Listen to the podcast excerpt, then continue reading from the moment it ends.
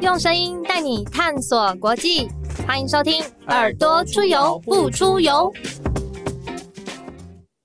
Hello，各位收听《耳朵出游不出游》的听众朋友，大家好，我是子涵。今天我们的节目邀请到一位大来宾，跟我们分享他参与台湾政治、还有台湾民主以及年底的公投议题。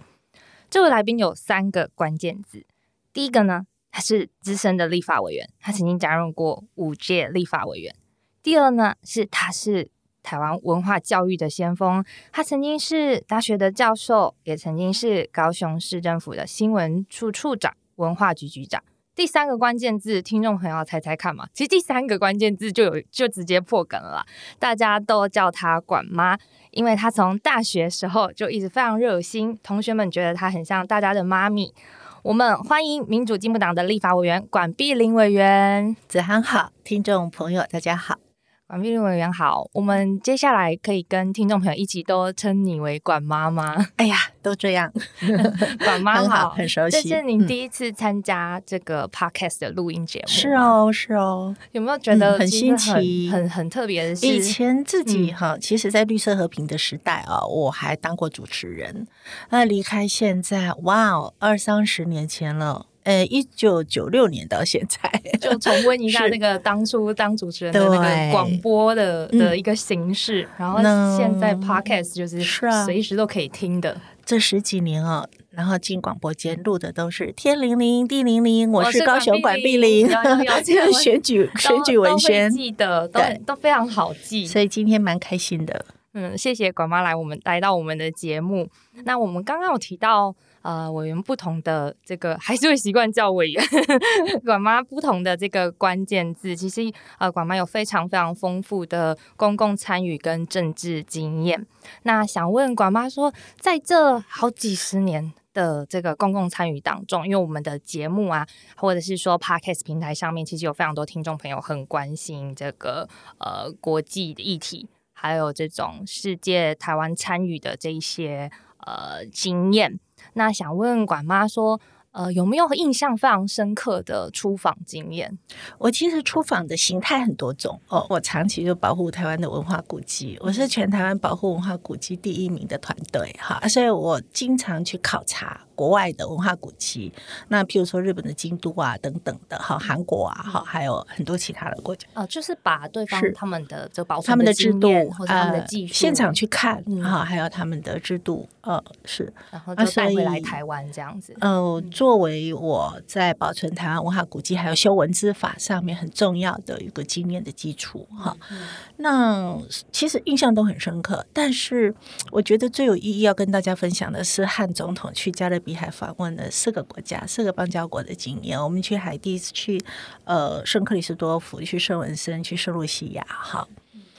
嗯，这个经验的特别的地方了，哈哦，这一趟旅行有一个很很很很可爱的事情，很开心的事情哦。因为我们去圣文森嘛，嗯嗯，那那一年是二零一九年，一九年，那刚好那一年我们是七月去的。那五月的时候不是 WHO 开年会吗？嗯，那是文森的卫生部长啊，很帅的那个，很帅的 Brown，对，记得，听众朋友还记得那个影片，他为台湾发声。哇，我觉得那个是呃，全台湾人在广传的一段影片嘛，哈。那我们会去见到他，然后都跟他照相。那那一段影片，我觉得是一种，就是我们跟邦交国的一种心灵的接触。尤其是人民和我们的邦交国的一种心灵的接触，那它让台湾人民看到，就是说邦交国对我们其实是基于一种真诚的了解跟呃尊重，哈。呃的分享价值的这一种基础之下，和我们建立邦交，而并不是像台湾社会偶尔会有一种扭曲，把我们的邦交国扭曲成说就是需要澳元的小国，就是一个不对对等关系这样子，对，把它当做好像是一种交换关系哈。但是我们呃，二零一九年呃 WHO 的这个影片，让全台湾人民看到的是我们的民主价值被分享。然后对方竟然是这么样的了解我们，然后尊重我们而支持我们。那这种心灵的接触，其实在五月份之后就相当相当广泛的在呃台湾哈被被感动嘛哈。那结果我们这一趟去，当然意义不是说再跟他见面，而是说我们去到好几个国家，真的是实际去体会到这种心灵接触的事实。嗯嗯，就现场的体验，嗯、譬如说，呃，我们到圣路西亚去，那嗯、包括在圣克里斯多夫，我们都看到说，哎，我们对他们的协助是很有意义的一种协助。真的为在地也也带来一些改变。譬如说农技团，嗯嗯我们给他们的这种农技团的呃支持，哈，是长期的，促进对方他们的农业的快速发展。而且是有有成绩的。哈，譬如说，呃，圣露西亚的香蕉，哈，他们香蕉，呃，对，因为呃农技团的协助哈，然后呃农产品的这个技术的改良，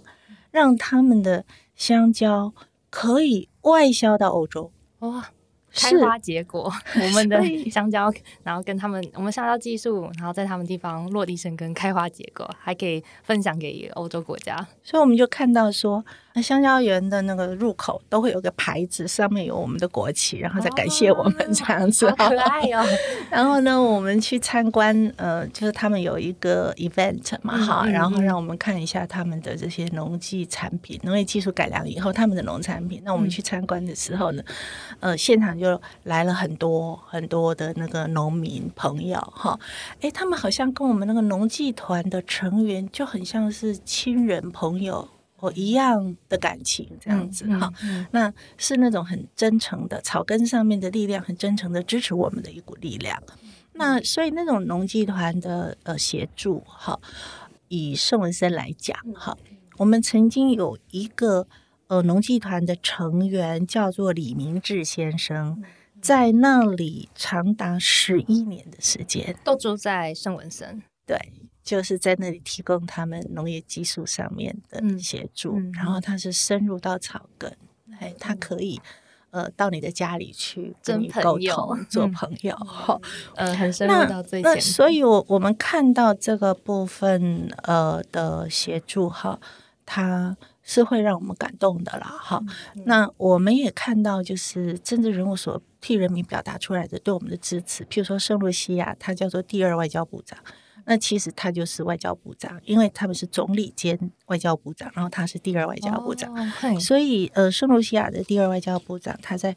呃欢迎我们的致辞上面，就让我们非常的感动。那他所表达出来的呃言语之间，那是非常真诚的了解了台湾的价值。在致辞上面，他就说：“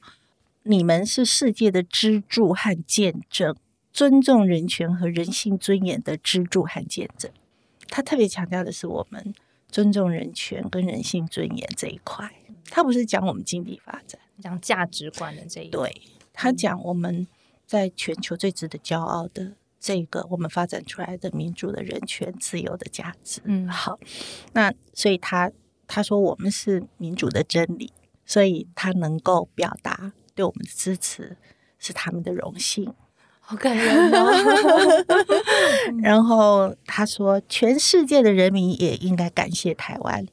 台湾的成就，对抗逆境的勇气，使全世界受益。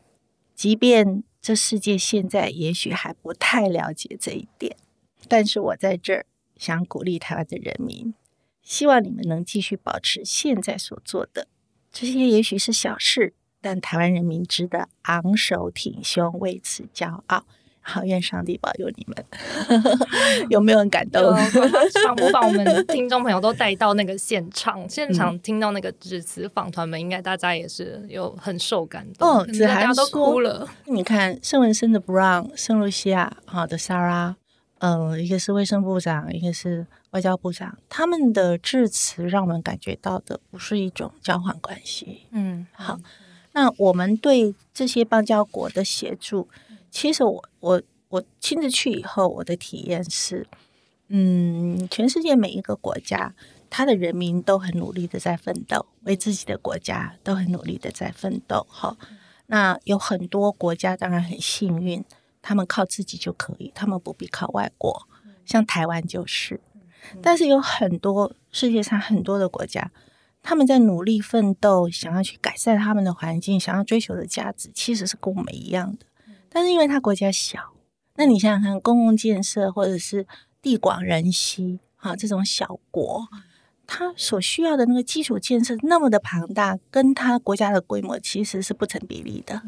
所以有很多国家，它要去改善他们的环境，提升他们的生活品品质。的时候，因为他们的国家很小，靠自己是不够的，那就需要我们国际村的协助。嗯，所以这种协协助就很像这次 COVID nineteen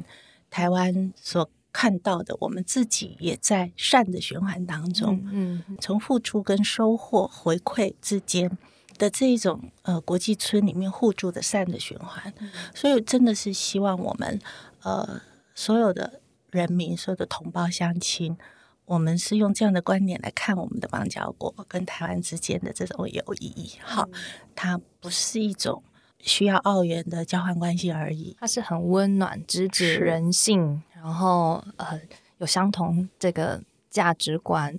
的一个善的循环。是。年底有四项这个公投案，在十二月十八号，那呃委员也会担任这个。公投说明会的这个说明人，那委员怎么看待这样子的呃呃公投议题？这一次的说明会哈，我我跟子涵分享一个细节，这细节很有意义。你有没有发现，就在这一次，哇，我们那个柳店了哈，公红了哈，对对对，那种说明会哈，嗯，诶，为什么全部都用 LED 面板做背板？哇，为什么那个民意代表都要带着投影片 去演讲？对啊，院长啊、部长也都会准备那个字很大，然后我们立委跟议员也是，我们立委跟议员也是。我记得有一场哈，我那个脸书上有一张照片，有一场，哇，那个 LED 背板好高，我想要指我的那个投影片，我都指不到，我就说，哎呀，我忘了带那个球杆，球杆，院长的招牌球杆，原来原来真的需要球杆哈，但是。大型或者是过去当然偶尔用好，但是这次几乎是全面的下去用好。为什么？然后它的意义是什么？我觉得其实是很令我感动的，就是说这是台湾历史上第一次公民投票单独举办，没有被选举的大伞覆盖，没有成为选举的附属品。所以，当我们在讨论公投的议题的时候，不是夹杂在某某某动算、某某某动算。的口号之下，然后声音被淹没。这一次完全不一样的事情，某一个政策、某个议题、某个可能会影响台湾未来的事情，然后大家一起在庙前，在最草根的地方，大家一起讨论。我觉得就很像是社区论坛，好，或者社区讲堂，哈，就是社区论坛、客厅会这样子。然后我们是真的是用数据、用理性。去说服，所以把它当做说公投造势，我觉得是错的。因为如果你真的深入到草根去看，那个不是造势，那个真的是在吸收资讯，真的是在说服。那你想想看，一个国家的总统，一个国家的部长，一个国家的院长，哈，他们不是说来选举跟你要票，而是来求你说。哎，请你了解我的政策，支持我，好投下那个 yes or no 那一票。他必须政府的政策必须带到最草根的第一线去说服人民，然后是必须带着 LED 背板，带着投影片去最草根的第一线说服人民。这个就是公民投票单独举办才会有的一种公民的论坛，这种草根的说服。所以这次的公投说明会，其实在这部分我是蛮感动，然后也是兢兢业业、很慎重的哈，在做每一场演说，在每做每一场说明。嗯，跟管妈分享，我也有去参加几场，然后就觉得还有那个就是全家人都来听的，带小朋友来听的，因为这个可能第一机会也很难得，第一次可以这么近距离看到很多政治人物。第一个方面是真的会觉得说，哎哎，各界好像都在讲说。如果公投过了，会怎么样？其实真的会影响到可能我们未来下一代的一些台湾国际的发展，甚至是呃这种能源的发展等等的。那委员有提到一个，就是说，诶，这次。有这样子的呃情景出现，是因为它不是绑这个选选举人的投票。那所以这次的公投里面，其实有一题是讲说，这个公投应该要绑大选啊。然后委员就是，嗯，我顺着委员这这个刚刚讲到的，嗯，就是如果绑大选，它其实。我们都马上第一个会想到二零一八年的公投的那个情景，就是边开票边投票，然后大家要排队排好几个小时，然后其实没有大家可以理性的这样去知道每一题到底是什么，然后为什么同意，为什么反对啊啊，真的过了会有什么后果，是大家要一起承担的，就好像这些东西都被淹没了。那这一次因为不是绑人，那委员怎么看待公投绑大选这个题目？或者是说，听众朋友，我们这一题还没有决定要投同意或是不同意的这个呃，听众朋友们应该怎么去理解这一题？我认为是台湾民主发展当中制度发展的一个重要的历程了哈。那在这个过程之中，我们的选择到底代表什么意义？我想要从这里先跟大家做一个讨论。那从我们国家的公民投票的制度发展的历史来看。我们有三代好，第一代的公民投票叫做鸟笼公投，嗯，就是门槛太高，没有办法过的这个鸟笼的意思嘛。对对对，那鸟笼其实两件事情，一个是呃双二分之一，就是投票率要过选举总人数二分之一，然后得票啊，呃，就是要要同意大于不同意或不同意大于同意哈，然后也要过二分之一，呃，对。二分之一，哈，这是一个双二分之一，是一个很高的门槛。那另外一个是有一个公投审议委员会，哦，他可以否决你的提案，他可以否决你的提案。好，那因为有有这两个制度设计，所以它像一个鸟笼，把我们的公投关在里面，嗯，好像我们的公投真的是无法出头天。但是大家可能不知道，就是说。它关着的里面的制度的其他细节是什么？其实是一只活蹦乱跳、自由飞翔的小鸟。好，不是奄奄一息，它是有生命力的。所以给公投的制度设计是非常充分的自由。那第一个哈，它没有政治现金法那么严格的规范，它可以广设办事处，可以募款无上限。那他设办事处呢，是只要有上一次总统、副总统选举票的万分之零点五，以上一次总统选举算起来九百多票，九百多票的连署，我就可以设办事处，而且是全国各县市各设一个，他就可以为这个议题，然后 yes or no 正反方都可以。换句话说，它可以百花齐放，那遍地开花。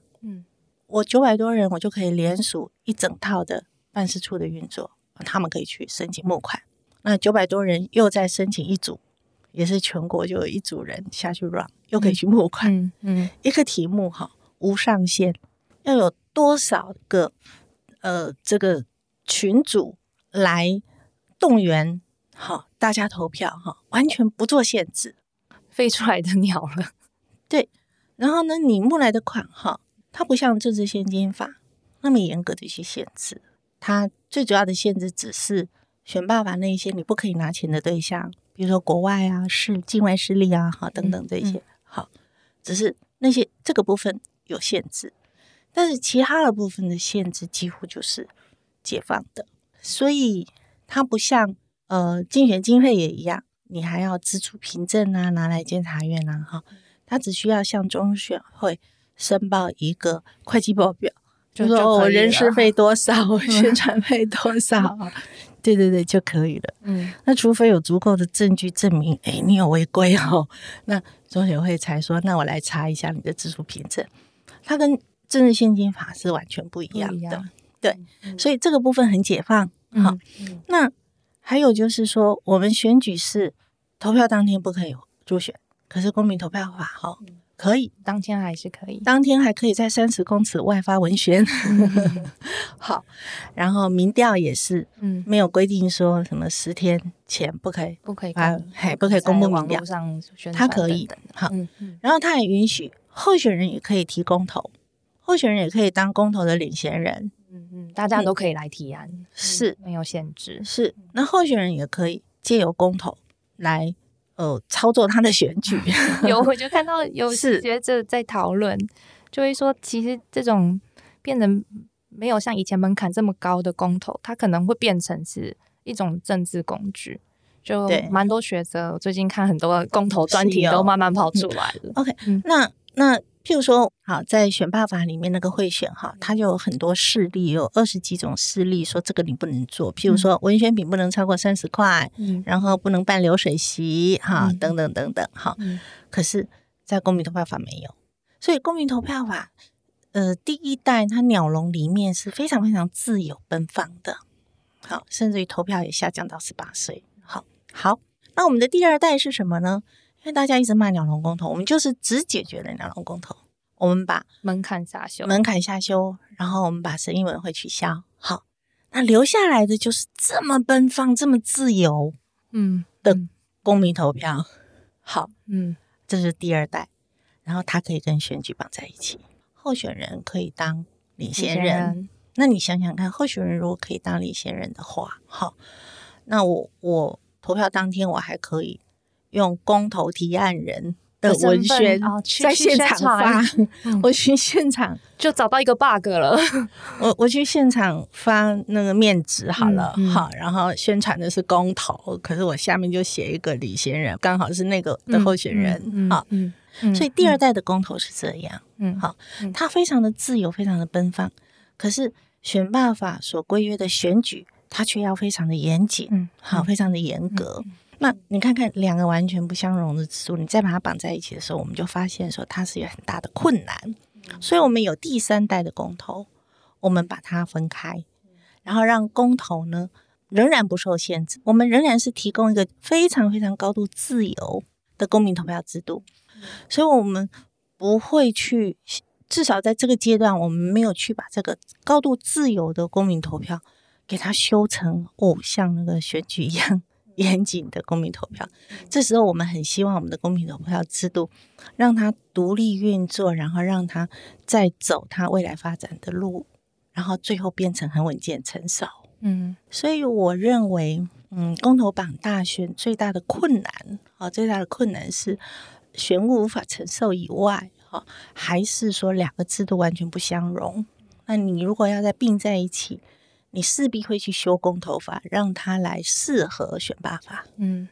那就把人民公民投票的制度从高度的自由的制度，要去修成一个高度的绑锁的制度。那呃，我们刚刚讲说，这样听起来这个题目就应该是要投不同意。那广妈自己也说过说，其实国民党他们主张公投绑大选的理由之一是逼政治人物表态，让政治人物无法闪躲。因此，公投绑大选就是会造成其实党意绑民意。其实管妈刚刚也有提到，就是类似这样子的结果就会慢慢发生。然后，如果不绑大选，才会有人说真话。我认为公民投票就应该是这样。当它跟大选绑在一起的时候，它会变成策略，会变成是我要去支持或反对这个政治人物，好去设定议题来绑住他嗯的一种工具。那他就非常的泛政治化。那对人民要做国家的主人，直接民权去决定国家的方向，去选择国家的政策来讲，这是不公平的。嗯这种选择必须是很冷静的、很理性的、很就事论事的，就这件事情我们去做一个决策。嗯，我们不要被政治人物的输赢的问题，让选举来覆盖住这个选择，因为那时候你的选择会被候选人的选择所取代。所以公投榜大选，一方面会让人民我到底是要选这个人还是 不选这个人的时候，就去干扰到他对这个公投议题的决定。嗯那站在候选人的角度的时候，他就会在党意跟民意之间，他很难取舍。因为如果他不走党意，那你知道选举有一种选民叫做习惯选民，就是一直都是他以政党认同有一个对以政党识认同嗯。作为他投票最主要的依据。有时候我们的投票大概有三个依据嘛，一个是我嗯。对政党认同的依据，然后对这个人的好坏作为我投票的依据，另外是哦这个人的主张作为我投票的依据。嗯好，那呃很大的一部分的选民，台湾有蛮大一部分的选民，他们是用 嗯，他们是习惯选民，他们是用对政党的认同。那这种政党的认同，哈，以目前来看，就是两大党大概都维持住将近呃三分之一的选票。我们看，呃，韩国瑜无论如何，他都可以拿到五百多万的选票。嗯嗯好嗯那我们的呃部分区，民进党部分区四百多万票，可是蔡总统可以拿到八百多万票。嗯八百一十七万票，这中间落差的三四百万票，那个就是浮动选民。我可能就是我选人不选党，就是第二种选民。对，嗯，妈妈这样讲，其实也让我就是想到说，不只是合适，嗯，我们看到这样子在野党不同的表态，那或者是一些政治的操作啦。那其实有一题跟就是在谈那个第三天然气接收站是否要迁移的这一个议题。我觉得再换过来想说，因为管妈其实也是就是长期在台高雄，在高雄耕耘，那台积电最近说要设厂高雄，要投资高雄。那可是高雄也有天然气接收站，那长期它的发电都是北送，送给北部人用。那这个题目以我们来看，它就会牵扯到一些台湾供电平衡、稳定供电的议题，甚至是我是台中人，然后它会有一些空屋的议题。那可是这个时候，如果大家还是跟着，比如说在野党的党意去投，然后他明明又是高雄的候选人，或是高雄的党公子，那其实这件事情对他来讲就是很矛盾的事情。对。那嗯，以高雄来讲，我们高雄的发电哦，一年大概是五百多亿度发电，那留在我们呃高雄周边使用的大概百分之五十六，其他的就往中往送，中再往往北送，北送哦，嗯送中再送北哈。嗯嗯那过去或许我们可以承担这个责任，但是晚近高雄走出一条呃科技产业发展的大道，就是过去我们入主是有南科的入竹的园区，但是未来我们从入竹冈山好，然后到桥头南子，我们将会变成是一个科技廊带。新南子对南子就是我们现在要把台积电找来，好、当然还有其他，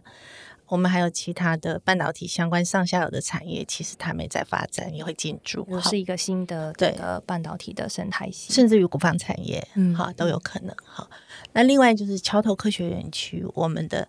呃开发与招商也是一片呃大好，好也是非常呃亮丽的发展的前景。那么哦、所以原来的路竹，然后往冈山、往桥头、往南子，这整个的这样子由北而南的一个科技廊带，我们快速的在发展。然后到亚湾，我们将来要发展五 G、AIoT 产业，好，就是说总要给我们高雄一个公平的机会。我们产业要转型，我们要往高科技产业去发展，而且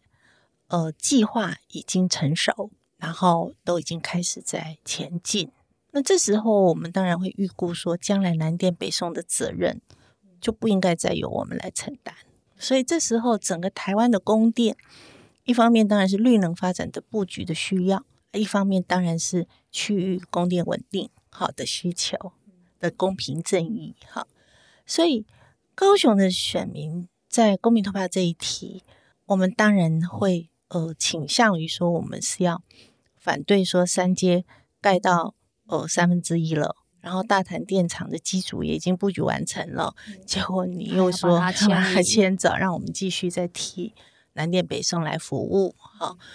我们当然会站在呃高雄哦、经济角色的公平正义的要求的立场，我们要求大家三阶这一题应该要不同意。所以可以看得出来，就是说，大家本来想说，可能哦，公投听看到媒体上面吵吵吵之类的，可能会这样子去诠释，但事实上，它影响到最深的在在地经济发展，最深的用电，最深的诶这个区域供电争议，甚至是管妈刚刚提到的未来产业整个更新发展的议题。可是如果一样是在没有很清楚的情况下去投票，说不定那个后果是大家要一起承受的。对，那这一次一方面当然没有绑大选的时候，一方面当然让我们可以讲清楚，对对，所以这个事情在高雄现在就越说越清楚了。好，那另外一方面当然就会让蓝营的政治人物感觉到，他们这一题要去同意不太走得出去。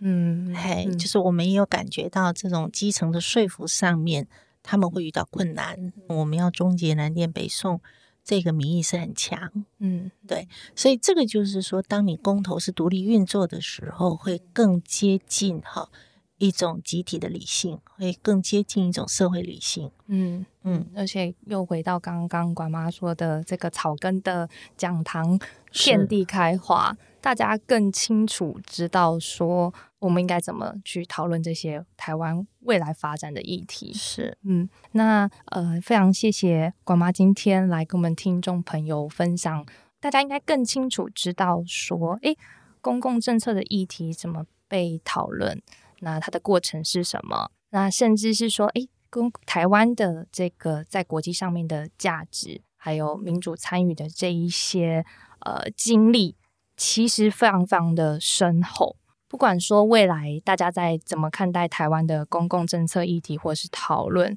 都希望说，哎，大家自己心里都有一套想法，尽量可能去参与。那广妈这边，我们最后也想要再问一下，说我们的节目啊，其实都会问来宾说，哎，疫情趋缓之后，大家有没有最想要去哪一个国家？去拜访圣诞老公公的故乡好了，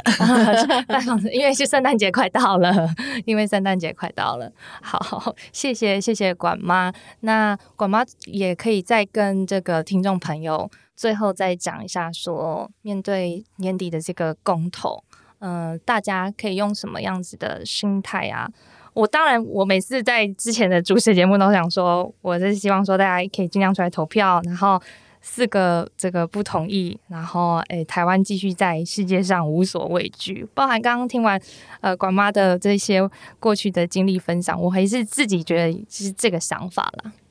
嗯，总共四题嘛，哈，有一题是重返国际空间。好，那呃美珠来珠这个议题，我认为那个是在国际谈判上面，我们要作为一个国际公民的角色很重要的。呃，立场诚信的立场。那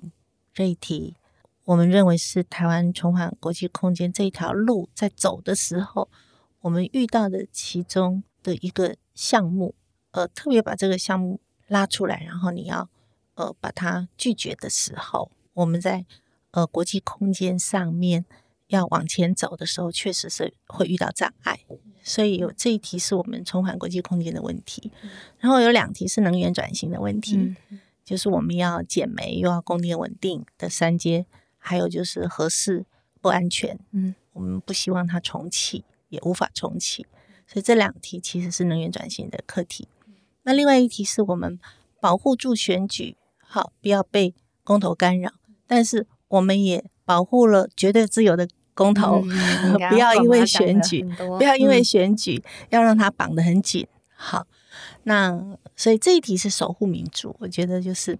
可能有一天大家会发现，回头来看的时候会发现，说台湾好伟大。我们在民主的这条路上面，我们发展了一个可以团结人民。哦，最后信任的选举以外，我们又发展了一个很成熟的公民投票制度。嗯，哇，我们有这两大成果哈。是，所以好，就四个题目，一题是重返国际社会，两题是能源转型，然后一题是守护台湾的民主哈。希望大家都能够出来支持这三个路线，然后投四个不同意。好，听众朋友听到了吗？就是希望大家一二一八出来投票，为未来投票。希望台湾可以继续在世界上勇敢无所畏惧。四个不同意，谢谢广妈今天来跟我们分享这个民主之旅。谢谢，谢谢广妈。那。我们这个耳朵出游不出游，今天节目就到这边。大家如果有任何的问题，都欢迎上民主进步党的脸书、IG 来跟我们做反应跟建议哦。那我们下次再见，拜拜。